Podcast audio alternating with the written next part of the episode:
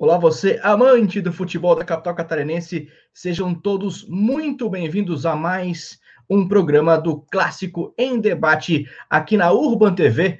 Você sabe, toda sexta-feira, 22 horas, a gente está ao vivo aqui na Urban TV e também você pode nos ouvir, pode nos tocar através lá, lá do play do portal da ilha.com.br. É só chegar lá, dar o play e escutar também como podcast, como lá na rádio do portal da ilha.com.br. A gente vai falar hoje de Figueirense. Figueirense empatou. Será que isso foi bom? Será que foi ruim? Vai ficando distante é a zona de classificação e a zona da, do rebaixamento mais uma vez se aproxima. Vamos conversar sobre isso e também conversar sobre a vitória do Havaí 3 a 0 em cima do Cruzeiro. Claro, não é aquele Cruzeiro, mas ainda é o Cruzeiro. Então, o importante são os três pontos, os três pontos fora de casa. Também vamos falar sobre isso e também falar da nossa seleção. Nossa seleção ganhou aí o, o, segundo zagueiro, estamos quase fechando a linha defensiva. Vamos conversar sobre isso também e muito mais no nosso clássico debate número 65. Estamos chegando perto dos 70 e se tudo der certo, o 70 será um episódio incrível para você aqui na Urban TV. Esperamos que dê tudo certo. Um grande abraço ao Paulo, lá da Urban TV, que nos auxilia sempre que possível. E vamos embora, vamos para o nosso programa aqui. Primeiro, apresentando a nossa mesa de costume os dois nossos quase guerreiros fixos, que estão aqui quase sempre com a gente, começando aí com o Luan Silva. Boa noite, Luan, seja muito bem-vindo. Boa noite, Alan. Boa noite, Henrique. Boa noite ao nosso convidado também, o Ian. Seja muito bem-vindo aqui ao Clássico Debate. É um trio para combinar, né? Ian, Alan e Luan. Vai ficar bem, bem boa essa, essa distribuição. É, fazer uma brincadeira, o Havaí parecia a Alemanha no Mineirão, né? Era contra-ataque, era gol, coisa incrível, assim. Claudio Ball funcionando cada vez mais, né? É, agradecer a todos que estiveram na live lá no Resenha Azul. Comentar uma vitória do Havaí 3 a 0 com contra o Cruzeiro é, com os cruzeirenses é meio complicado, né? É esconder a felicidade, mas mas que bom que deu tudo certo.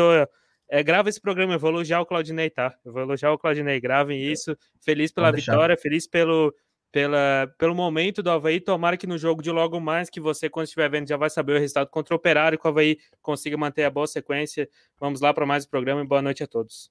Hoje é dia de zica do Luan. Vou perguntar para ele o placar do jogo e você vai saber se ele acertou ou não. Fica ligado aí para saber logo mais no momento Havaí. Do lado do Figueirense, eu quero dar o meu boa noite especial também para aqui embaixo aqui de mim, o Henrique Moresco. Seja muito bem-vindo ao nosso programa, Henrique. Boa noite, Alan. Boa noite, amigos da mesa e todo mundo que está acompanhando a gente aí mais um Clássico em Debate. É, o pessoal que vai aí fazer palpite, vai fazer, vai fazer bolão essa semana, vocês sabem o negócio, né? Vocês pegam o palpite do Luan, botam exatamente ao contrário que vocês vão ganhar bastante dinheiro. É geralmente assim que funciona aqui a mecânica do Clássico em Debate, né? Então, para quem está acompanhando a primeira vez, já para ficar ligado para não fazer o que o primeiro pessoal fazia, que é apostar no Luan e depois reclamar com ele no Twitter. É tudo calculado, gente. É fazer exatamente o contrário que vai dar tudo certo, tá bom? É, então, confia. mais uma, uma, noite pra gente falar de Figueirense e vamos nessa depois dessa zoada aí com o meu amigo. Vamos lá. E fechando a nossa mesa, o nosso convidado móvel de hoje, Ian Cel, que é repórter da NDTV. Seja muito bem-vindo a essa bagunça levemente organizada aqui, Ian. Seja muito bem-vindo ao nosso clássico Debate 65. Boa noite, Alan. Boa noite, colegas da mesa. Obrigado pelo convite de participar do debate. Bom, falar um pouquinho de Havaí Figueirense, né? Momento um tanto quanto oposto dos dois da capital. O Figueirense não consegue embalar, o Havaí vem numa boa fase e Claudinei Oliveira em paz com a torcida, diriam os poetas. Não sabemos por quanto tempo, mas deixamos assim por enquanto. Para começar, vamos Exatamente. começar falando Vamos começar falando do próprio Havaí, trazendo já na tela aí o momento Havaí, para a gente falar dessa vitória contra o Cruzeiro. Bem verdade, a gente tem um Cruzeiro numa, numa situação que a gente pode afirmar categoricamente que é a pior situação da história do clube, principalmente financeiramente, né? É um clube que na década de 20 não era conhecido como um dos grandes de Minas Gerais, o América era o grande, o Deca campeão América Mineiro na década de 20 e depois, com o tempo, isso foi se mudando e se foi se consolidando o Cruzeiro. Porém, nos últimos, talvez, três a quatro anos, a gente viu que a parte é, do Cruzeiro financeira degringolou completamente e chegando nessa situação, hoje o Cruzeiro, se eu não me engano, já está beliscando a zona de rebaixamento, já está lá, já é um dos quatro, se terminasse hoje, já estaria, já estaria rebaixado depois dessa derrota na última rodada. E aí, Luan, o, Figue... o Havaí vai até o Mineirão, e domina o jogo, como tu bem disse. Três, eu acho que ficou bem barato pela quantidade de, de chances que o, que o Havaí criou e oportunidades desperdiçadas. e o Cruzeiro vira aí, vai, vai caindo nas tabelas, perdendo jogo atrás de jogo. Só que, como a gente sempre disse, né? Se o adversário é mais fraco, qual é o dever de casa? Ganhar, não importa se é fora ou dentro de casa. Não pode perder pontos se a situação do adversário está pior é, na tabela ou no momento. E é isso que o Havaí fez, né, Luan? Uma grande vitória é, do Leão fora de casa, né? Exatamente, Alan. Uma vitória para dar confiança, uma vitória que a gente sempre pedia de diferença no modelo de jogo, né? É, que no, na live lá até a, torcida do Cruzeiro estava muito brava com o Mozart, que curiosamente foi treinador que perdeu o estadual para ver com a Chapecoense. É, eu ainda destaquei, eu falei, para mim, os, os destaques da, da, eu destaquei o destaque, legal, aí, mas tudo bem. É, o Mozart e o Claudinei é, foram os principais responsáveis pela partida. Mozart, na verdade, estava o seu auxiliar lá, mas eu imagino que a ideia de jogo tenha vindo dele. É, tentando atacar o Havaí, tirando o zagueiro, botando atacante de qualquer maneira, diferente do Claudinei, que no começo do segundo tempo encaixou nas, nas, alterações ali, que era o que o Havaí precisava e acabou matando o jogo, né? No começo eu achei o jogo muito estudado, assim, o Havaí poderia ter apertado um pouquinho mais a saída de bola, o Cruzeiro mostrou uma certa fragilidade ali, o Havaí ia, mas não ia, ficou naquele meio tempo, e no bom contra-ataque, puxado pelo Copete, o destaque do Havaí, né, com, com duas assistências, fez mais uma jogada de gol, desde que chegou no Havaí, o Havaí ainda não, não perdeu, se eu não me engano, não perdeu com ele atuando, é, várias assistências do Copete, eu achei né, o, o, destaque de jogadores, ele o destaque, e eu gostei do Claudinei no seguinte: o Havaí, a partir de que fez o gol, recuou, que era uma proposta de jogo que a gente pedia, uma proposta diferente, que o Havaí já fez um pouquinho contra o Vasco. Com o Vasco, eu acho que o Havaí não sofreu tanto como sofreu contra o Cruzeiro, apesar do resultado não ser é, tão elástico assim, ser dois, não, ser, não ter sido três, né? É, a partir do gol, logicamente, o Havaí esperou um pouquinho mais o Cruzeiro. Eu acho que o Havaí se defendeu muito e não atacou tanto no primeiro tempo. Eu acho que o Havaí poderia melhorar um pouquinho, poderia ter melhorado um pouquinho isso, porque o Cruzeiro teve muitas chances. Marcelo Moreno, principalmente no comecinho do segundo tempo, em cima do Rafael Pereira, teve algumas chances, uma cabeçada, teve uma certa liberdade que o torcedor começou a ficar com medo naquele momento. Mas dali no contra-ataque, uma boa jogada do, do Copete com o Getúlio, que foi bem na partida também, acabou o gol, o gol do Renato, né? O dedo do Claudinei, que ele botou o Copete para outra ala, botou o Renato e colocou, se eu não me engano, o Valdívia no meio-campo. Não estou lembrado o que foi outro, outra alteração que o, que o Claudinei fez, ele acertou, principalmente ali o Vinícius Leite, eu gosto dele, acho que ele poderia vir para o meio, mas o, o Copete foi para lateral, entrou o Renato e deu um gás, o Renato acaba sendo esse jogador segundo tempo, o, o jogador com a cara do Havaí, com a cara do Claudinei, né, jogador que tem um contra-ataque muito rápido, é, eu acredito que é um bom padrão de jogo, como a gente cobrava, tem que ter um padrão de jogo para jogar em casa, tem que ter um bom padrão de jogo para jogar fora, o Havaí está encontrando, tem que melhorar, eu acho que o Havaí sofreu muita pressão e não atacou tanto o Cruzeiro assim, Acredito que poderia ter, ter encaixado melhor esse contra-ataque. Destaques individuais, né? O Copete, o Getúlio, o Betão fez uma boa partida também ali pelo seu lado. O Havaí teve mais dificuldades em cima do Rafael Pereira, que é um zagueiro que eu não acho de tanta, tanta técnica assim. E o Lourenço também a gente tem que destacar. Marcos Serrato também, que fez o autor do, do belo primeiro gol, entrou bem, um volante que que chega mais na área do que o Wesley com mais qualidade, apesar de não ser aquele cracaço, mas ele chega mais na área e finalizou muito bem. Uma boa vitória do Havaí, empolgo a, a, a, o, o, torcedor, né? Até brincando ali com o Ian, que ele falou que o Claudinei está em paz. Eu acho que o Claudinei nunca estará em paz com a torcida do Havaí, porque sempre tem uma, uma ala que não gosta dele de qualquer maneira. Mas a gente brincava, ele tem que ter repertório, tem que mudar algumas coisas, e eu acredito que se ele mudando e melhorando um pouquinho, ele tem totais condições de levar o Havaí ao, ao seu sucesso. É, do, do placar do, do, próximo jogo eu vou deixar para falar mais tarde, porque Isso. eu tenho que me esperar ainda um pouquinho. Deixa eu só fazer um adendo antes de escutar o Ian também. O Marcelo Moreno só faz gol se tiver vestido de verde na altitude. Fora isso, ele não leva perigo, não. É, o, o, o, Ian, o Ian, o que você pode falar desse jogo para a gente? Realmente é um resultado importante fora de casa, com um Cruzeiro é cambalido, mas isso pouco importa. Ó, vai ter que fazer o resultado, não tem que se importar se o time do outro time está jogando bem, está em boa fase, está em má fase. Né? Nesse momento do campeonato, o importante é não perder pontos.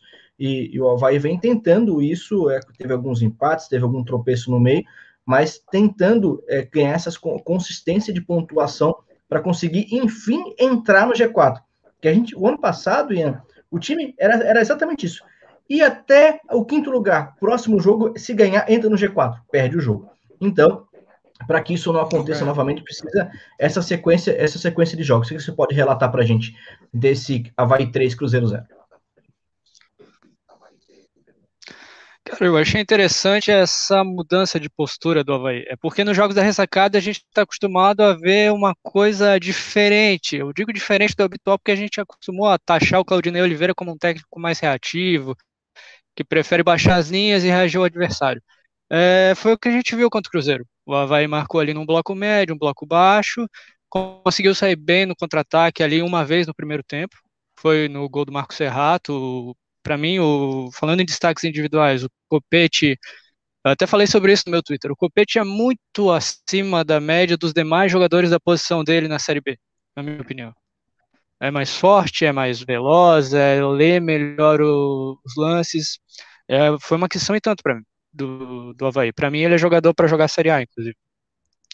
Falando sobre o jogo em si, o Havaí, assim como já tinha acontecido contra o Botafogo, a partir do momento que fez o gol, eu acho que recua em demasia em alguns momentos. Recua em demasia e não marca tão bem como deveria. A marcação é um pouco distante e, e o que me incomoda algumas vezes é que o adversário tem muita liberdade para tocar no campo de defesa do Havaí. É, eu entendo, o Havaí marca ali em bloco médio, até o meio campo o Cruzeiro faz o que quiser com a bola. Inclusive, teve um lance já no final do primeiro tempo que me chamou a atenção.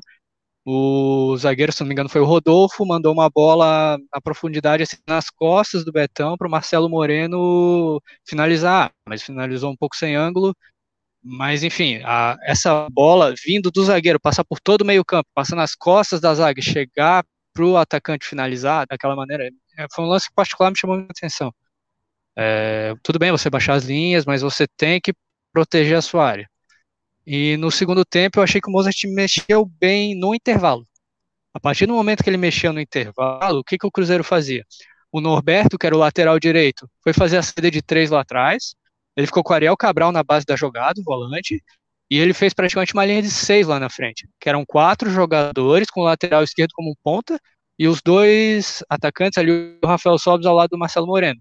Isso criava uma superioridade numérica porque o Havaí tinha ali o Bruno Silva na frente da zaga e tinha os quatro defensores, o Diego Renan, o Betão, o Rafael Pereira e o Edilson. A partir do momento que você coloca seis jogadores ali, ele começou a empurrar o Havaí. Começou a empurrar o Havaí e com a e com a ida do Bruno José, que era o ponta direita do Cruzeiro, no primeiro tempo o que, é que ele fazia? Os pontas vinham para dentro e os laterais subiam. No, no, segundo tempo foi o contrário. O Bruno José, que era o ponta, ficou aberto pelo lado direito ali para dar amplitude. É, ele e o Marcinho, o camisa 11 do Cruzeiro, atacavam toda hora, os dois dobravam em cima do Diego Renan. Como é que o Claudinei corrigiu isso?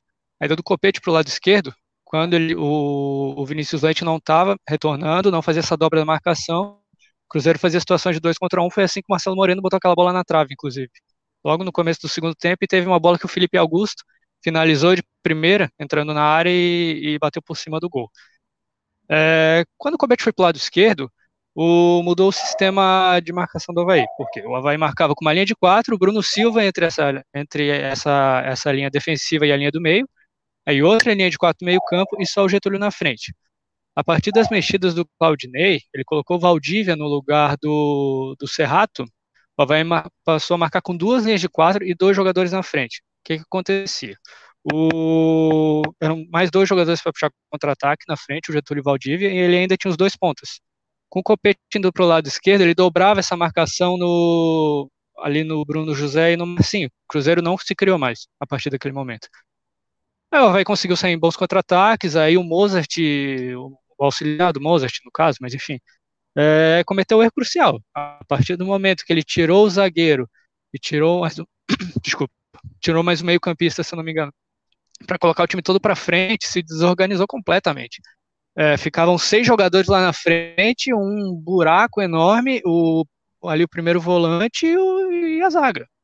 Acabou que o Havaí, até falei sobre isso no meu Twitter, em muitos momentos o Havaí saía em situações de 5 contra 3, 5 contra 4, é, como no lance do gol do, do, Renato, o segundo gol, que saiu ali em 3 contra 2, o, o último gol também, sempre ou o Havaí tinha igualdade numérica com a linha defensiva do Cruzeiro ou superioridade numérica.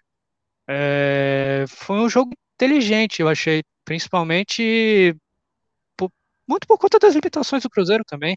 O Havaí soube ali se defender a partir do que o Cruzeiro entrou no modo desespero, teve calma para sair, muito por mérito do Copete no segundo gol, que ele faz a tabela com o Getúlio, a bola vem um pouco curta, ele divide, ganha, é, até naquilo que eu falei, para mim ele sobra nessa Série B, é, mas eu acho que é uma vitória acima de tudo para impor respeito. É, é, muito raro, até uma coisa que me incomoda um pouco, é muito raro os jogos em que o Havaí faz mais de um ou dois gols. A última vez que ele tinha ganho por três gols de diferença havia sido do Juventude na Série B do ano passado, que foi 5 a 2 Esse ano teve o 3 a 1 no, no, no Londrina. Mas eu acho que é uma, uma vitória para impor respeito. Agora tem essa sequência em casa e é o momento. É o momento. Eu acho que o Havaí vai ter muitas dificuldades nesses três próximos jogos em casa que ele tem, porque é, vai ter que tomar uma atitude totalmente diferente desse jogo com o Cruzeiro. Vai ter que propor o jogo, vai ter que ter mais posse de bola, vai ter que criar mecanismos ofensivos que façam a equipe furar a defesa, que provavelmente, eu acredito que o Operário, hoje à noite, o Brasil, principalmente o Brasil, no final de semana, vão marcar ali no bloco baixo. Então, é uma coisa que o time vem tendo bastante dificuldade principalmente nos jogos em casa ali onde tem maior posse de bola. Mas eu acredito que tem tudo para embalar.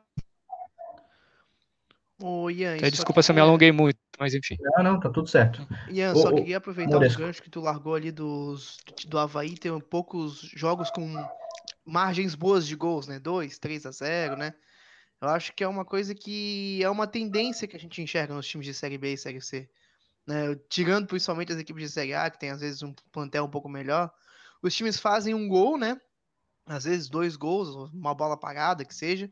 E eles começam a olhar muito mais para o jogo como eu preciso proteger muito isso aqui que é meu, que eu consegui agora na sorte uhum. quase, do que eu tenho que aproveitar o momento do adversário que às vezes está um pouco embaixo para fazer mais um, para liquidar o jogo, sabe? Então acho que é uma tendência que a gente tem enxergado nesses, nesses times, muito por limitação técnica, às vezes mal montagem de elenco, alternativas para mudar caso a coisa dê errado, né? Caso tu vá para cima e tome, tome um gol, né? Então acho que é uma coisa que a gente enxerga assim de um todo na Série B e Série C e realmente é para pagar e se pensar um pouco, né? Por que, que os times não estão conseguindo, às vezes, times com mais competência ou com mais qualidade, abrir uma vantagem maior contra times inferiores, sabe? Talvez não seja o caso de Cruzeiro Havaí, mas outros jogos a gente vê Sim. muito isso. Uhum. Posso fazer mais uns, uns destaques aqui, Alan? É, na, nessas mexidas lá, lá do, do, auxiliar do Moza, na verdade, com 20 minutos de segundo tempo, ele abriu o time e não tinha mais substituições. Até o pessoal da, da TV falou assim: tá, e se virar o jogo? Aí vai ficar com vai ficar sem zagueiro e o que, que vai acontecer? Tava 1 a 0 no momento, né? Foi muito arriscado isso, né? O, o Ian pontuou muito bem as alterações no, no começo do segundo tempo, o, o Cruzeiro veio muito para cima. É, a gente tava com medo ali, principalmente com o Rafael Moreira. substituições, de... né? Só para Oi? comentar, né? Com cinco substituições. É isso, três, é. Né? Ele é, mexeu duas. Sim, com cinco substituições. Com cinco. Né? Com três, então. Não, as duas intervalos ele, ele fez bem até. É, o Havaí contra o Cruzeiro, e assim contra o Vasco, o Havaí não finalizou muito. Aí o pessoal fala, o time do Havaí não tem qualidade na finalização. Mas contra o Vasco e contra o Cruzeiro finalizou pouco. Contra o Cruzeiro fez três gols. Se o time não tem, não sabe, não tem qualidade na finalização, então eu acho que tem que rever muito bem isso aí. A gente está acostumado a ver o Havaí finalizando muito, mas não, não, tendo, não tendo bom aproveitamento. É qualidade, é às vezes é, é quem sabe uma concentração. O jogador, ah, esse jogo o Havaí está jogando bem, vai ter mais chances. Aqui lá o Havaí sabe que tem que ser uma bola que o Havaí vai, vai finalizar né? Não, não sei, não sei até que ponto é, é, é isso, assim. Eu via muitos torcedores, alguns torcedores do Cruzeiro falando, ah, meu Deus, ó, vai ter o Bruno Silva, tem o Edilson, tem o Diego Renan, mas aí tu olha o time do Cruzeiro também não é nada espetacular, assim, né? Tem o Rafael Sobis, que é um bom jogador, mas já tá um pouquinho em cima da idade, Marcelo Moreno também, não, tem o Rodolfo, que é um jogador mais... Lua, os dois times de nome, se tu pegar para analisar, são excelentes times. Nome. Só que já estão aí quase todo mundo acima de 30 anos, né? E aí, e aí a parte de físico e tudo mais vai decaindo. Mas se Mas... pegar os nomes assim, tu analisa, poxa, dois, dois timaços com muita experiência envolvida, mas, mas se, a, a, velocidade se, não tem mais. Se tu escalar do 1 a 11, eu acho que o time do Havaí ainda é mais conhecido do que do Cruzeiro, ainda, se duvidar. Sim, sim. atualmente sim. É, então, assim, né, a gente tá, logicamente, são times grandes, o Havaí ganhou do Vasco, ganhou do Cruzeiro, né, enquanto o Goiás tomou aquele dos adversários ali grandes, né, da Série B, enquanto o Goiás tomou um, um passeio, uhum. mas outros dois jogos venceu, isso é muito importante, é o que o Alan falava, tem que pontuar bastante, então, uma vitória para dar confiança, mas tem que dar continuidade no trabalho exatamente para não ficar igual ano passado. Só que esse ano o, o a gente te, vê mais dedo do Claudinei, assim, é um time muito mais organizado, é um time que a gente sabe que a gente, sei lá, eu confio que o Havaí tenha condições de chegar em qualquer time e vencer o jogo na Série B, por exemplo. Né? Não, não ganhou contra o Curitiba, mas o Havaí tem qualidade técnica para chegar lá e, às vezes, uma infelicidade, alguma coisa diferente com o Genin, que era uma bagunça, assim, que a gente ia porque a gente achava que uma hora ia engrenar. Hoje o Havaí mostrou que pode, logicamente, não só no nome, não só nessas, nesse, nesse, nessa camisa do Havaí vai vencer os jogos. Tem que mostrar qualidade, o Havaí mostrou alguns jogos. Tem que continuar mostrando isso. Mas, ô Luan, é, tem uma questão muito importante, né? Ele pode engrenar, mas ele precisa engrenar. É, eu acho que aí o, o, o, a, o verbo tem que ser exatamente essa questão mesmo, porque precisa vencer o operário, precisa vencer o próximo jogo para se consolidar entre os primeiros colocados. Porque esse campeonato de meio de tabela fica ali em oitavo, depois cai para décimo primeiro, vai a sexto, vai volta para oitavo. Esse é um campeonato extremamente perigoso para terminar em quinto lugar, faltando três pontos para subir. Então, assim, se o time não se consolidar e para e começar a ficar mais rodadas entre os quatro primeiros e se consolidar naquele, naquele grupo ali dos cinco, seis, vai, no final do campeonato vai ser difícil conseguir tirar muito ponto para passar quatro cinco equipes. Então, eu acho que o jogo que, que acontece nessa quinta-feira, enquanto a gente grava, daqui a pouco acontece o jogo às nove e meia, ele é um jogo extremamente importante para as pretensões do Havaí na competição. Fazer mais três pontos, aí sim, se eu não me engano, deve beliscar ali, talvez, vai ficar em sexto, talvez quinto, por ali, né, é, bem próximo mesmo da zona de, de, classificação, e aí o time se consolida. É esse, é esse o, a ideia, Ian? O que, que você acha? Não, sem dúvida. É, essa sequência em casa vai ser um divisor de águas, porque o Havaí vai Bom, é difícil falar esse campeonato de pontos corridos porque muda o tempo todo, a equipe pode ter uma sequência ruim, outra sequência muito positiva. Mas você jogar três jogos seguidos em casa, é, tem que fazer pelo menos sete pontos. Fazendo ali sete ou sonhando um pouco mais alto, fazendo os nove pontos, eu acredito que consiga consolidar no G4. Algo que não acontece há muito tempo, né? Porque na Série B da temporada passada, o Havaí esteve no G4 na primeira rodada apenas, quando ganhou do Náutico por 3 a 1 ainda com o Geninho, na estreia do Geninho. Aí esteve no G4, depois teve uma sequência ruim de derrotas, enfim, mas nunca conseguiu se firmar. É, é o momento, é o momento. Ele provavelmente não vai ter outra sequência assim de jogos em casa e contra adversários acessíveis, pode-se dizer. O Havaí, o elenco do Havaí é mais qualificado. Tanto que o, que o Operário, tanto que o, o Brasil de, de, de Pelotas, que joga no domingo, e tanto que o Remo, né, que é a partida atrasada da sexta rodada. É, e talvez agora não chova, né? Então, se... Oi, oi, oi. E as três partidas é. em uma semana, né? Então, no próximo Clássico em Debate, a gente já vai saber se o Havaí engrenou ou não. Que uma semana vai, pode mudar a temporada do Havaí, né? Exatamente. Por falar em. É, em inclusive. Em Falei, pode falar. Não, eu acho que inclusive o jogo de, de hoje, principalmente, dessa quinta, vai ser um vai principalmente por não ter o Bruno Silva. É, o Bruno Silva é muito importante nessa saída de bola da Havaí. É muito importante para fazer essa saída linha e encontrar ali o Lourenço e o Serrato de frente. É, no jogo que o Havaí teve o Gia Martin, é, que foi contra o Goiás, enfim, o jogo foi um desastre, mas é, não tem a mesma qualidade para receber dos zagueiros de costas, girar e encontrar o jogo de frente. Porque na saída de bola do Havaí, o Bruno é, faz ali com os quatro jogadores da defesa, mais o Bruno Silva, e o, e o Serrato e o Lourenço já buscam as costas da linha média ali no meio de campo. É, o Bruno tem essa capacidade. Hoje, pelo que eu cheguei a apurar ali, ele vai escalar o Wesley. É um jogador pra com características diferentes, um jogador que gosta. É, é, um jogador que gosta mais de atacar o espaço. Vamos ver como é que vai ser, né? O que ele pode fazer é colocar o Serrato ali para auxiliar nessa saída de bola. É algo que acontece até com o próprio Bruno Silva. Né? É isso. É, é, vamos, vamos ver como ele vai vai colocar Por o que tu foi me lembrar disso? Logo mais. É, vai ficar triste. O Luan ficou triste agora. Possibilidade do Wesley voltar já deixou o Luan muito Combinado abalado. com quando ele falou do Bruno Silva, o Luan já tava assim, ó. Já, já foi, é. Já ficou triste. Vamos, antes, de, antes de a gente encerrar o momento Havaí, placar do jogo, Luan. Só pra gente não, não esquecer. Uau! o medo. Chegou até a desligar a câmera. eu não vou fazer assim delicadeza com o Ian de botar ele na saia justa de falar o placar do jogo logo com a primeira vez que ele participa do nosso programa. Mas se ele quiser falar, é, tá à vontade. Ah, tudo bem. Que a gente não fica em cima do muro, não. É 1 a 0 vai. Boa, isso aí. Moresco, só para a gente fechar a nossa. É, no momento, é realmente. Eu apostar em jogo do Havaí, eu vou no é, empate pra... que o Luan jogou aí, porque eu fico feliz que o Havaí não vence, tá? Então tá bom pra mim. tá bom. Vamos lá, vamos para nossa seleção, finalizando aqui o momento Havaí. Então, a gente vai botar no ar agora primeiro a seleção do Havaí, que tá aí. A gente teve já o Renan, você já sabe, a gente tem o Patrick, né? O, e aí a linha defensiva agora formada com o Emerson e o Betão.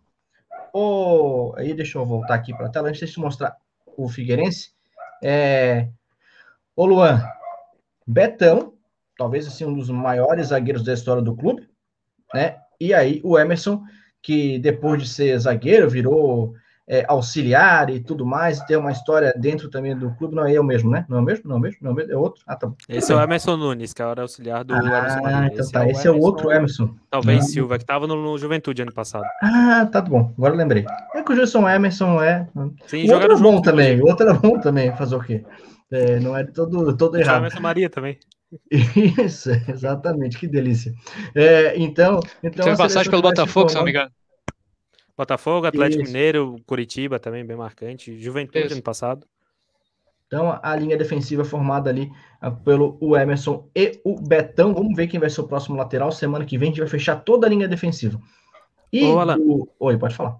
Só para comentar também, né? É, a gente está incluindo também jogadores da década de 90, né? Eu não cheguei a acompanhar, mas o ficou no banco de reservas o Altair, que foi zagueiro ali entre 97 e 99, acabou não aparecendo ali na arte. Bola mas ele, ele também ele venceu a disputa com o Teio, que foi zagueiro ali em 2003 a 2005, não tá ali na arte, mas quando você vê esse programa aqui, já vai estar tá a arte lá no Twitter certinho. Né? O Betão venceu, eu, eu, já esperava mais ou menos seria o Emerson e o Betão, são os dois zagueiros de mais nome que atuaram pelo Havaí. Até um questionamento lá do Twitter: ah, mas será que o Betão, é, Betão joga pela esquerda? O Betão, junto com o Marquinhos Silva, e alguns momentos em 2016 e em 2019, jogou pelo lado direito também, né? O Betão tem essa facilidade. O Emerson já era mais um zagueiro pela esquerda. É uma. Se fosse jogar assim, era uma dupla de zaga bastante experiente, bastante qualidade técnica, né? Eu, eu já falei, não sou dos maiores fãs do Betão, mas o atleta que está cinco anos no Havaí, tem, eu acho que mais de 200 partidas, é, de 37 anos, tec, é, né, tempo de bola muito muito bom, né? Lógico, se tu deixar num contra um contra o atacante velocista, ele não vai acertar, né? Não vai ganhar, né? Não tem como. Mas ele é um, é um atleta, assim, apesar de não ser muito dos, dos maiores fãs dele, tem que se reconhecer por toda a sua história, tudo que ele, que ele pela liderança também que ele tem com o Havaí, né? Muito bom. Vamos lá. Vamos passar agora para a seleção do Figueirense. Depois, na sequência, a gente já começa o momento Figueirense também. O Figueirense vai ter aí, junto com o Wilson no gol, o Bruno na lateral. Vai ter uma, uma, uma, zaga que eu dei uma saudade quando eu li. Kleber e Chicão. Olha, e ainda, ainda tem no banco o Thiago Heleno, só para quando precisar no segundo Thiago tempo. Thiago Heleno e o Márcio Bueno também. É, é, é os quatro dá para botar junto, não queiram, os quatro zagueiros maravilhosos. fazer um trio de zaga. Só pode falar a qualidade desse cara aí. O Chicão, que, o que usava para bater uma bola apagada, uma falta, um pênalti, cara. E como batia falta, falta com qualidade. Muito bem. É, hoje em dia a gente não tem no futebol brasileiro alguém que, que cobre falta forte, com qualidade. A gente não tem quase ninguém que cobre falta no Brasil, né? Figueirense tem bons que... nomes nesse, nesse número, se for pegar, né? O Chicão, o Fernandes, o. o tá, tá, tava pensando em batedor de falta uma, agora. Uma temporada aqui, né? Não tem. Eu é pensei, é não, tem bons nomes. Eu falei, o time do Figueirense tem algum batedor de falta, não, não lembro, assim, no Havaí já não tem. Passado, passado, passado, passado. Atualmente, atualmente tô, tô, tô não tem no Brasil batedor de falta. Vou falar de tá presente e a gente começa Semana que vem a gente fecha Lourenço a lateral. Tá Provavelmente, provavelmente é, é, é, aí tem outro, vários outros nomes que pode ficar na outra lateral lá. Vamos ver o que, que, o, que, que o futuro nos aguarda. O Alan, só para destacar uma Oi. surpresa aí dessa. Eu sei que a gente já passou da posição do lateral direito há um tempo, né? Mas é, é surpreendente para mim tu ver o Bruno sendo mais votado do que o Lucas, né?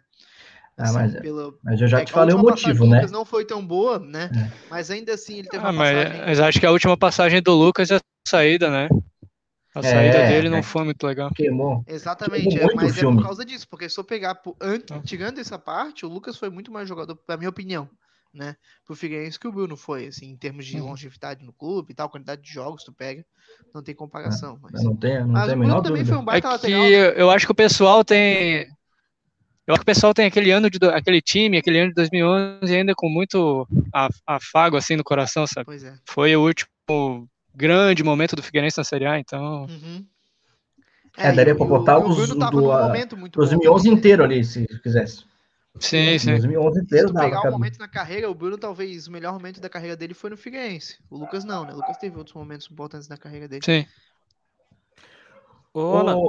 Oi, oi, fala Luan. Desculpa, só fazer um agradecimento, né? Quando nós estávamos montando a lista, como vocês sabem, o Clássico em Debate tem vários torcedores né, do Figueirense, você vê rodando por aqui. Do Havaí tem vários torcedores do Havaí também aqui no Clássico em Debate, né? Tá aqui os torcedores do Havaí.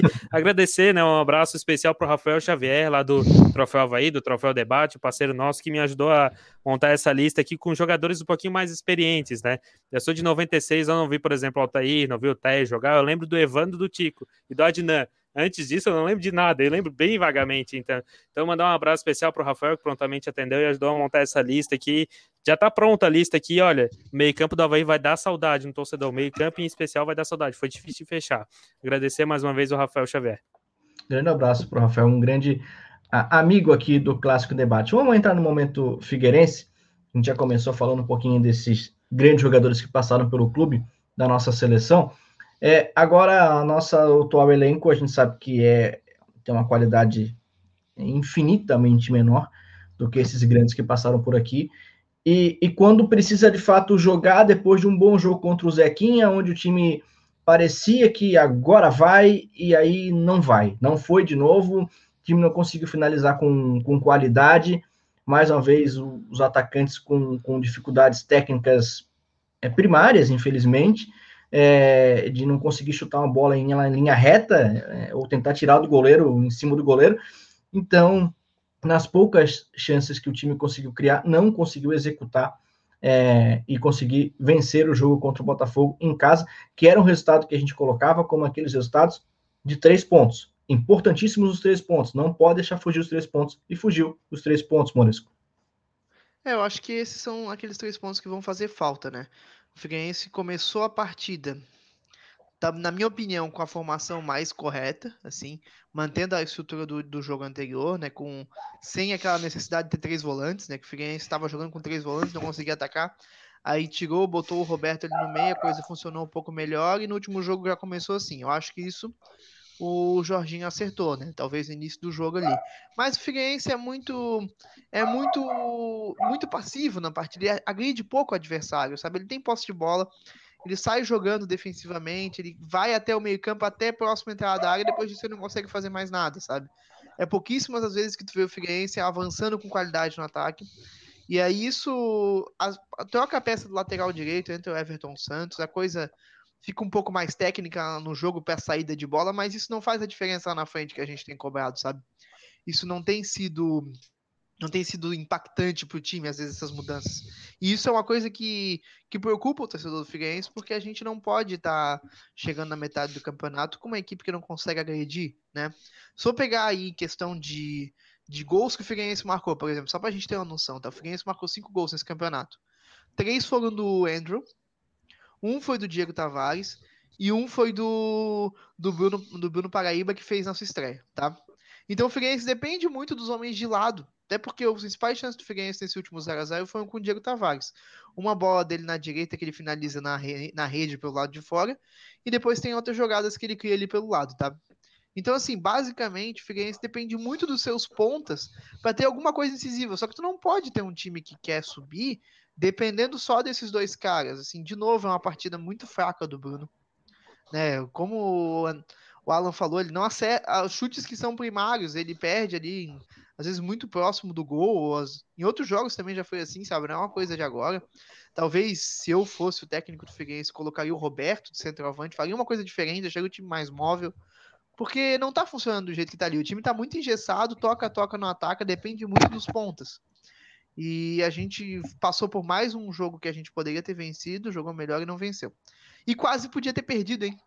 Quem viu o jogo sabe do que eu tô falando. Teve umas defesas ali do Rodolfo que, que quase, quase o Figueirense poderia ter saído com uma derrota em casa num jogo que a gente estava contando os três pontos, né? É, o então, Rodolfo dá para ficar numa situação. Fez uma excelente partida, Morisco. Exatamente. O Rodolfo fez uma excelente partida. A dupla de zaga não foi mal. Então, o que eu enxergo, assim, de pior no Figueirense, que tem que ser corrigido mais rápido, é essa parte mesmo de agredir o adversário, de transitar do meio campo para, de fato, fazer uma chance de gol, claro, alguma coisa desse tipo. Que se pegar a chance de gol do Botafogo, parece que teve até mais que o Figueirense, sabe? E olha o volume de jogo que o Figueirense teve na partida, assim, quem assistiu toque de bola. Não, não tem comparação, assim, então é um time que agrede muito pouco. Eu quero também trazer o Ian para a conversa, trazendo um outro ponto também, que depois eu quero ouvir o Moresco ainda. É, próximo jogo contra o Criciúma, né? É, é, querendo ou não, é um confronto regional, não é clássico, porque clássico só é só Havaí Figueirense, mas é um confronto regional. E, e, e, nesse sentido, eu vejo, eu sinto, eu sinto a cabeça do Jorginho a prêmio nesse jogo. Caso não consiga vencer, eu já sinto, eu tenho o sentimento que o Pintado já tá ali, ó, esperando para ligar para ele. Depois que ele agora tá no mercado, tá livre novamente. É, é não sei agora a tua opinião da área da, do, da reportagem mesmo, de, de sentir esse clima, é, realmente é um risco para o Jorginho ser demitido se não conseguir a vitória contra o Silma, Ian? Cara, eu acho que é complicado a gente avaliar o trabalho de um treinador por uma partida, sabe? É, a gente vê isso muito acontecendo no Brasil. Ah, bom, aconteceu recentemente com o Thiago Nunes no Grêmio. Ah, se você ganhar o jogo de domingo, você fica. Se você perder, você tá fora. Ou seja, mesmo que, por exemplo, que ganhe jogando pessimamente mal e ache um gol, sei lá, de pênalti, por exemplo, então tá ok porque ganhou. Então, se ele jogar muito bem, mas acaba perdendo uma fatalidade, então o trabalho não presta. É... Bom, o, Figueirense passou por uma remodelação praticamente essa temporada, contratou praticamente um time todo novo. É, o Campeonato Catarinense não foi legal, teve tudo aquilo que a gente viu, tipo, sendo eliminado, depois voltou, aí acabou eliminado pela Chapecoense. Cara, bom, eu acho Pintado um bom técnico, assim como eu acho o Jorginho um bom técnico. Eu acho que o nível de trabalho do Jorginho no Juventus de Jaraguá do Sul foi melhor do que no Figueirense e com peças técnicas piores, eu diria.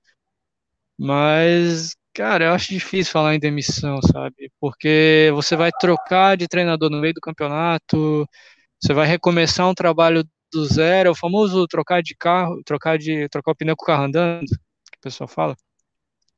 É, mas enfim, eu não sei o que, que a diretoria do Figueirense pensa, não sei se a torcida concorda com isso, mas eu não trocaria de técnico, não no meio do campeonato. É, não sei qual opinião de vocês, mas enfim, eu não, eu não sou muito adepto dessa máquina de triturar treinadores que é, que é o nosso futebol.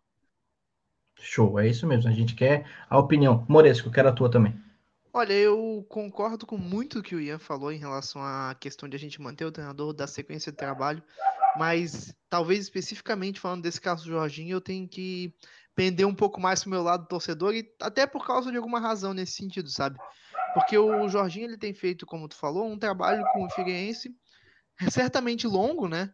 O problema é que ele pegou dois times do Figueirense. Aquele, aquele caso engraçado que o técnico não trocou, mas o time inteiro trocou. Ficou só ele, trocou todo mundo. Então, ele começou um trabalho novo, praticamente, nessa Série C. Não dá para dizer que ele não começou, né? A gente tava falando algumas semanas atrás, foram o quê? 15, 16 contratações desde, desde o estadual e a série, início da série. Uhum. E até agora na Série C, né? Então é muita gente. Mas, assim, o Jorginho, ele tem apresentado, na minha opinião, os mesmos problemas desde o campeonato estadual, sabe? Eu falo as mesmas coisas. Pegar um programa passado e repetir aqui, vou estar tá falando as mesmas coisas. Um time que não agride, um time que, que depende muitas vezes de um bom goleiro para segurar um resultado, entendeu? Time que não tem um atacante. Isso pode ser questão de elenco, é questão de elenco, time Figueirense é um time de Série C, dá pra gente dizer que é um time qualificado, né? Não é um time tão desqualificado para uma Série C, mas não é um time qualificado. Mas, assim, para mim, um técnico que apresenta os mesmos problemas ao longo de um período tão significativo, de, eu acho que valeria a pena o Figueirense experimentar um novo treinador. Talvez não, não resolva a situação do Figueirense, mas pode ser uma alternativa interessante para a gente pensar, para ter talvez uma formação diferente, um, fugir um pouco desse 4-3-3 que tem sido jogado praticamente todo o jogo, sabe? A gente vem falando de alternativas diferentes de jogo aqui, o Figueirense poderia tentar alguma coisa. Eu acho que é mais para isso, para tentar mudar com a, já que mudou o time todo, tentar fazer alguma coisa diferente, porque o, o problema se repete há muito tempo, sabe? E isso incomoda o torcedor alvinegro, incomoda eu como torcedor e também quem está analisando, né? Porque como tu tá numa empresa, por exemplo, tu tem um funcionário, um diretor, e, e aquela área apresenta o resultado sempre com a mesma falha, e tu tenta corrigir tu não consegue, talvez eh, seja a ideia de tu trocar aquela pessoa para entender, para gerar um fato novo e fazer alguma coisa diferente ali, né? O que, o que me deixa pensativo nesse time do Figueirense é que a, a gente tem um time em que, e como tu bem falou, Moresco, ele sobrevive pelas pontas e nada mais é, a gente não tem é, um, um, meio de criação que, por exemplo, que chute no gol, que, que apareça dentro da área como um quarto homem, né, até um, um quinto homem aparecendo. Então, esse volume de jogo ofensivo, é, de criação de jogada, de chute no gol, de finalização correta, é, não existe em, em, alguns momentos. Alguns momentos me parece que o Jorginho trabalha muito mais. Não é que eu, eu gosto do Jorginho, e repito isso. Mas às vezes eu fico com a sensação que o time trabalha mais para não tomar gol do que para fazer o gol. E aí, 0 a 0 até o final do campeonato, você não vai a lugar nenhum. Então, às vezes, é necessário se expor um pouco mais, ser mais corajoso nesse sentido, é, é, e ir para cima do adversário mesmo, agredir, como disse o Moresco, para buscar o resultado. Ah, mas pode acontecer do goleiro salvar 10 bolas e tomar um gol de cabeça no final. Tá, isso é do futebol. Faz parte do futebol. Agora, o time dá três chutes no gol no jogo todo, quatro no máximo. Um time que precisa fazer volume de jogo, precisa fazer gols, eu acho muito pouco. Acho muito pouco. E aí eu acho que passa também um pouco pela questão é, da tática do time em campo. Fala, Moresco. Isso, e o que eu ia complementar, assim, se olhar o papel do Figueirense, né? Último jogo, tu tem ali Everton Santos na direita, tu tem o Roberto, os dois pontas e o centroavante. Então tu pode imaginar um time que ataca com cinco, né? Me diz quando que a gente viu esses cinco realmente no ataque do Figueirense, entendeu? O Figueirense ataca com muito poucos jogadores, assim. No jogada de ataque tem sempre aquela linha de quatro construidinha lá atrás, sabe? Hum, geralmente, só quando tá no desespero no final do jogo, a gente até. Eu assisto muito jogo com meu pai, ele sempre comenta isso. Pô, por que, o Figueirense não atacou assim no início da partida, sabe? E às vezes tu pensa assim, ah, mas é situação de jogo, o time tava desesperado no final do jogo. Mas, cara, tem momentos que podia ser assim no início, sabe? começar com aquela, aquela intensidade, assustar o adversário, atacar com 5, 6 no início do jogo, aproveitar que o cara tem fôlego para voltar para marcar. E aí, depois que tu consegue um gol, tu começa a fazer que nem o Havaí fez, por exemplo, né? Reduz um pouco a linha de marcação, porque tu já tá ganhando de 1x0, tá ganhando 2x0. Não é uma situação que o Figueirense consegue viver porque ele não se permite arriscar um pouco, né? Só para complementar o que você estava dizendo ali, não, o time ataca com pouca gente. Concordo contigo, até Quero, quero ouvir um pouco mais o Ian sobre essa tática de jogo, aí, o que, que, ele, que, que ele pensa sobre isso também. Cara, é, bom, a gente vê nos números né, do, do Figueirense, é, até tinha feito algumas anotações aqui. O Figueirense jogou 10 jogos na Série C e fez 5 gols. É como se o time fizesse um gol a cada duas partidas. É, cara, é muito pouco, é muito pouco realmente. Eu até entendo o lado do Moresco, pede a saída do Jorginho, talvez venha um fato novo. Eu acho que o problema talvez não seja o esquema de jogo, enfim, o esquema tático, seja o 4-3-3 ou se mudar essa formação. É, eu acho que falta o Jorginho, talvez alguns problemas que até o próprio Claudinei enfrenta na, na Série B. Falta criar mecanismos ofensivos para o time produzir mais, além de fazer esse jogo só nos corredores. Ah, pô, não, não precisa. A gente não acha que o time vai entrar tabelando na defesa de todo mundo. Mas eu digo, se pode manter esse jogo nos corredores, é, fazendo movimentações para que você crie superioridade numérica em relação ao lateral adversário, que, que você ataque a área com mais jogadores, que você pelo menos tenha é, o mesmo número de jogadores dentro da área, a hora que você for fazer um cruzamento do que a zaga adversária, que o que, que acontece muito? Ele chega pelos corredores, faz o cruzamento, tá um jogador ou dois jogadores brigando contra quatro. Não vai ganhar. Não vai ganhar, é, a menos ah, que o zagueiro fale, ou que o cruzamento bem preciso, é, mas a produção ofensiva do Figueirense é, tem sido muito pobre.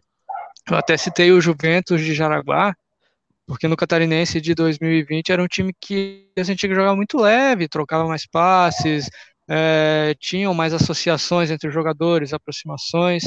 Eu, eu, penso que falta isso bastante ao Figueirense.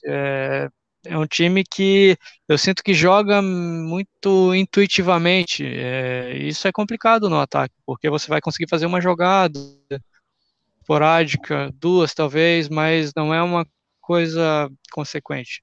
É por isso que a gente viu o Figueirense fazer um bom jogo contra o São José, venceu por 2 a 0 é, eu pensei, não, agora vai conseguir manter esse padrão, mas no jogo seguinte já não jogou bem, já encontrou os mesmos problemas ofensivos.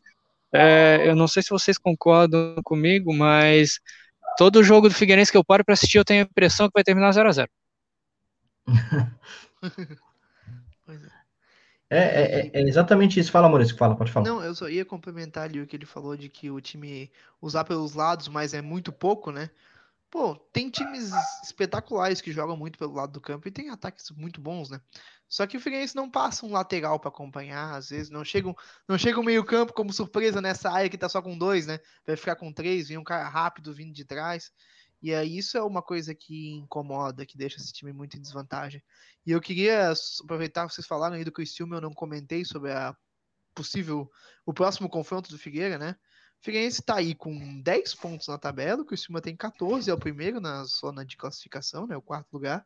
E o Figueirense se ganhar, o que já é uma coisa difícil considerando o prognóstico do jogo, de como é que vem, mas a gente acredita que pode ganhar, né? Figueirense se ganhar, ele não chega na zona de classificação. Então, pensa se o Figueirense ele precisa ganhar para poder continuar na briga, mais ou menos isso, entendeu? Se a gente estava falando ali antes do Havaí que tem que sair dessas, se consolidar como uma equipe de G4, o Figueirense tem que voltar a, a poder se candidatar a uma equipe de G4, porque hoje o Figueirense não é esse candidato. Se o Figueirense perder esse jogo, empatar, ele, ele vai abrir aí, ele está hoje com 4, ele abre 6, 7 pontos do G4, possivelmente, se não é o primeiro ali fora. Então, aí a coisa fica muito difícil, né, gente? A coisa fica, fica de, de segundo turno de campeão para poder, poder classificar. E aí o Figueirense jogando dessa forma é muito difícil isso acontecer. Então, só fazendo esse prognóstico de que a, gente, é a reação tem que ser rápida, né? Mudando peça, enfim, tem que ser rápido. Só, só complementando a ideia do Moresco, é, me chama a atenção essa, essa situação dessas mudanças constantes que o elenco do Figueirense sofreu. Já contrataram muitos jogadores para o estadual, depois contrataram muitos jogadores para a Série C. Aí você vê jogadores que chegaram no estadual indo embora antes do começo da Série C, outros que chegaram na Série C já saíram. É, me parece que falta um pouco de planejamento, talvez. Parece que contratem atacado sem avaliar realmente. Ah, por exemplo, o Jorginho chega, eu quero um jogador que jogue de tal, tal maneira. Eu quero um lateral que jogue mais por dentro, seja mais um lateral construtor, enfim, só um exemplo. É, mas eu acho que falta um pouco de planejamento, porque você contrata muitos jogadores, depois você gasta com rescisões desses mesmos jogadores. É, claro, todo jogador, querendo ou não, é uma aposta quando você contrata. Você nunca vai ter certeza que o jogador vai dar certo no seu time. Mas é complicado isso, é por isso que Pode em certo ponto eu né? até entendo. É, é, pois é, exatamente. Sobre essa questão da revezamento de atletas no Figueirense, digamos assim, né? vamos chamar dessa forma, esse, o Figueirense muito, isso é muito talvez do perfil do time que está sendo montado, né? Muito na base da empresários da, da LA, né? E isso é uma coisa que a gente, olhando um pouco mais a questão financeira do clube, o clube não tem condição de pagar Talvez depende muito de um empresário, de alguma, alguém que pague a conta, que banque esse jogador. Então o Figueirense realmente está sujeito a essa mudança, né? Isso é uma. E aí, por mais. E aí é como o Ian falou, é saber contratar uma peça que faz mais sentido para o time, né? Dentro dessas opções que o Figueirense tem e tentar segurar um pouco, ou tentar evitar que esse rodízio seja tão alto, né? Porque isso dificulta o trabalho de qualquer comissão técnica. Né? Eu que não sou treinador, mas jogo muito futebol manager. Se tu pegar aí o time do.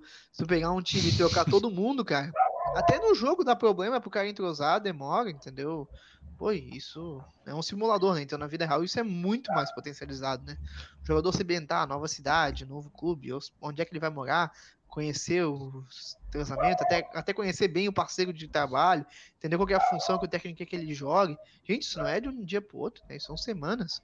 Então, se você tá trocando time o tempo todo, é muito difícil tu conseguir criar um entrosamento e até fazer isso que a gente tem falado de agredir, né? Então, a gente até vai muito em cima do Figueirense em questão de o que, que pode fazer e o que, que não pode fazer, mas a verdade é que o Figueirense tem uma dificuldade de adquirir entrosamento que até potencializa esses problemas que a gente tem falado aqui, né? Deixa eu até comentar uma questão para a gente finalizar também o momento Figueirense já partir para a nossa parte final. É, é o seguinte, eu não tenho certeza, assim, é, óbvio, não tenho informação, mas o meu sentimento é que o Jorginho não foi ele que pediu esses jogadores que chegam é, atacado é, no Figueirense. Me parece que ele, que ele deseja aqueles jogadores daquela determinada posição que estão chegando. É, o que me causa muita estranheza, jogador chegar numa sexta-feira e jogar num sábado. Mesmo que fosse o jogador que, que o treinador quer. Primeiro ele vai talvez treinar uma semana, o vai, vai manter aquele time que estava jogando para depois dar, dar sequência.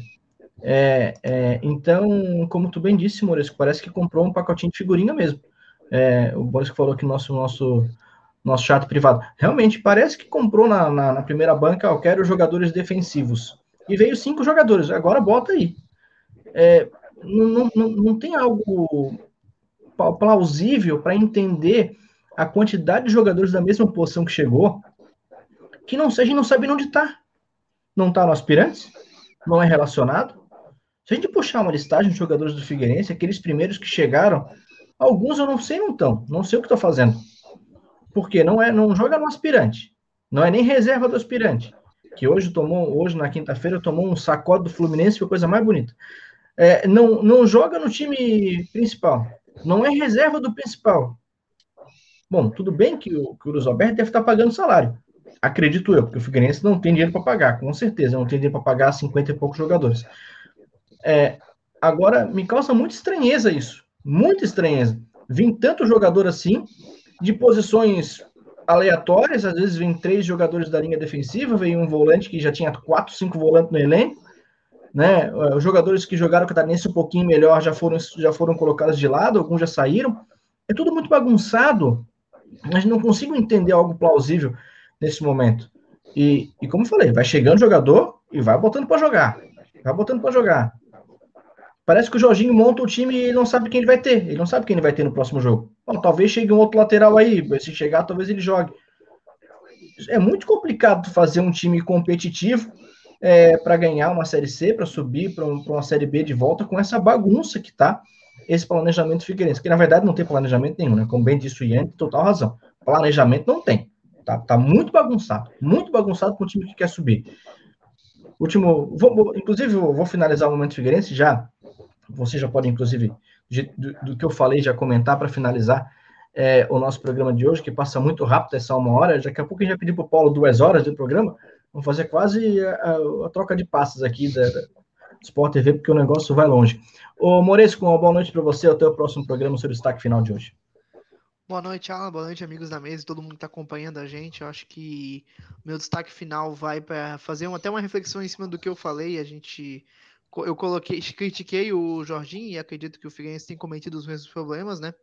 Mas é, não é um erro do Jorginho. Acho que eu, eu até gostaria da troca do comando para entender coisas novas no time, né? Mas não é um erro do Jorginho. Acho que é um erro coletivo do Figueirense que o torcedor olhando da forma que a gente tem falado aqui, né? Bom, um time que troca muito, muda muito posicionamento, estilo de jogo e muda muito jogadores, né? O tempo todo. É difícil a gente cobrar regularidade, então. Mas eu, eu peço até que, que a gente entenda que torcer para que o time mantenha, né? Vamos torcer agora porque o Figueirense mantenha esse time, bom ou ruim, que se abrace com esses jogadores e fique um pouco com eles, né? Porque se a gente continuar nessa e chegar no final do campeonato tiver mais 15 contratações, não vai a lugar nenhum. Pode ser os 15 melhores jogadores do mundo, não vai, entendeu? Porque até adquirir, então vamos segurar um pouco esses jogadores, pelo menos, seja troca de comando, seja troca de diretoria, que seja, mas vamos segurar um elenco de jogadores e dar sequência para eles, para que ganhe entrosamento e a coisa comece a funcionar um pouquinho diferente do que a gente tem enxergado, sabe? Eu acho que o Figueirense tem que parar de olhar para o mercado e começar a olhar para si, e se há uma questão de empresário, né? Que tente segurar esses jogadores para desenvolver eles no Figueirense um pouco essa temporada, porque esse entra e sai o tempo todo não ajuda o jogador, não ajuda o Figueirense, não ajuda a comissão técnica e só ajuda o adversário, né? E não é isso que a gente quer nesse momento. Então vamos torcer que o Figueirense mantenha a sequência de jogadores e a gente consiga ter um futebol mais mais inteligente, mais agressivo do time. Eu acho que esse é o meu boa noite. Valeu, Moresco. Boa noite também para Luan Silva até o próximo programa, meu amigo. Seu destaque final. Boa noite, Alan. É, seis destaques rapidinhos, rapidinhos, rapidinhos. Tá bom. Pela Olimpíadas, Olha, tivemos a, a Bárbara do Havaí Kinderman, que está nas Olimpíadas. Temos a Júlia Bianchi, que jogou no Havaí ano passado, foi bola de prata. Não, infelizmente, o Gabriel Magalhães foi cortado, mas temos duas, uma representante do Havaí Kinderman e uma outra ex-Havaí Kinderman jogando lá. O Havaí lançou a camisa nova, a camisa toda azul, né, em alusão ao título catarinense de 88 acertou na, na camisa, né? É difícil fazer uma triste. camisa simples. É, mandar um abraço lá pro Orgulho Azurra, né? O, o Alan Rio, porque. É, porque não tem como zoar. É, é, difícil acertar, né? É difícil, é difícil. Enfim. É, o Leandro mandou lá no Twitter uma pergunta: se vamos ter programa no estádio, é, no entorno do estádio, quando voltar o público. Vamos pensar vamos. certinho como é que vai fazer. Nós, nós vamos. O Alan já cravou que vamos ter. Aonde não teremos, nós vamos. Teremos VAR na Série B no retorno, tá? Notícia antecipada pelo presidente Batistotti, confirmada pela CBF, série, série B, Série C e Série D. Eu não sei como é que vai é, ser. A, a série, série C só na segunda fase e a Série D também.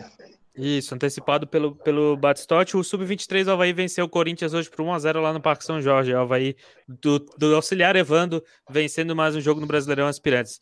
Meu muito boa noite. Espero que quando você estiver vendo, o Havaí tenha vencido o Operário para a gente poder embalar, quem sabe, colar ali no G4, tá bom? Obrigado, Ian, pela sua participação aqui, né?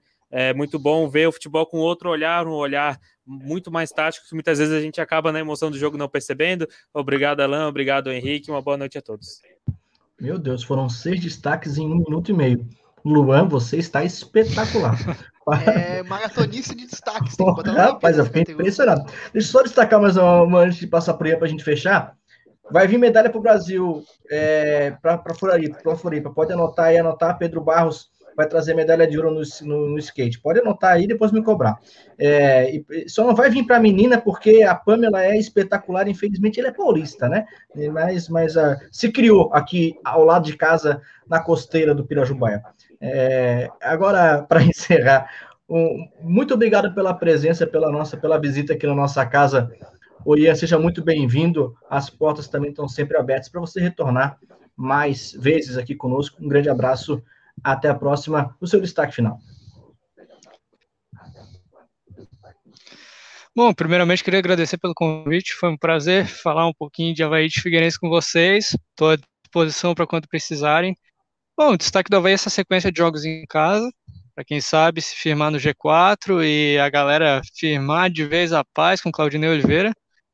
E a questão do Figueirense é mais ou menos seguindo a linha do que o Moresco falou. É tentar manter esse elenco, tentar criar padrões e tentar ter um planejamento um pouco melhor. É, eu confesso que quando eu vi o, essa leva de jogadores que o Figueirense trouxe para a Série C, eu pensei, não, o planejamento desse ano é se manter. E eu continuo com essa ideia. Até pelo futebol apresentado até agora, acho que o momento é tentar se manter e, enfim, o Figueirense não pode ter maiores prejuízos com o novo rebaixamento. Então é momento de se manter e momento de reorganizar a casa. É isso aí. E você que está vendo o nosso Clássico Debate, não esqueça que você pode participar do nosso programa através das nossas redes sociais, tanto no Instagram quanto no Twitter. É basta procurar o arroba Clássico Debate Tem sempre caixinha de pergunta lá para você fazer, para a gente responder na quinta-feira. Um abraço para o nosso querido alemão, que é 100% de aproveitamento, botou a caixinha lá já está comentando. E daqui a pouco a gente traz ele uma vez para cá. Tá com vergonha de vir, né? Eu, eu tenho essa. Já tô intimando. Já tô pedi intimando. vídeo, mas ele ficou se fazendo, mas eu vou convencer ele. Tô intimando ele para estar aqui conosco num programa futuro. E é isso. Um grande abraço para você que nos acompanha aqui na Urban TV. Fique atento se você pegou o programa pela metade, no sabadão, por volta de 10 da manhã, já estará o programa na íntegra no nosso YouTube, para você ver, rever, clipar, ver as caretas que a gente faz durante o programa, que é isso, é, é, é o Luan adora fazer caretas, então fica bem ligado na casinha dele, não olha para mim, olha só para dentro, tá bom? Então um grande abraço para você que nos acompanha no Clássico Debate. Semana que vem a gente está de volta para o programa 66 para você aqui na Urban TV. Um grande abraço, boa noite e tchau, tchau.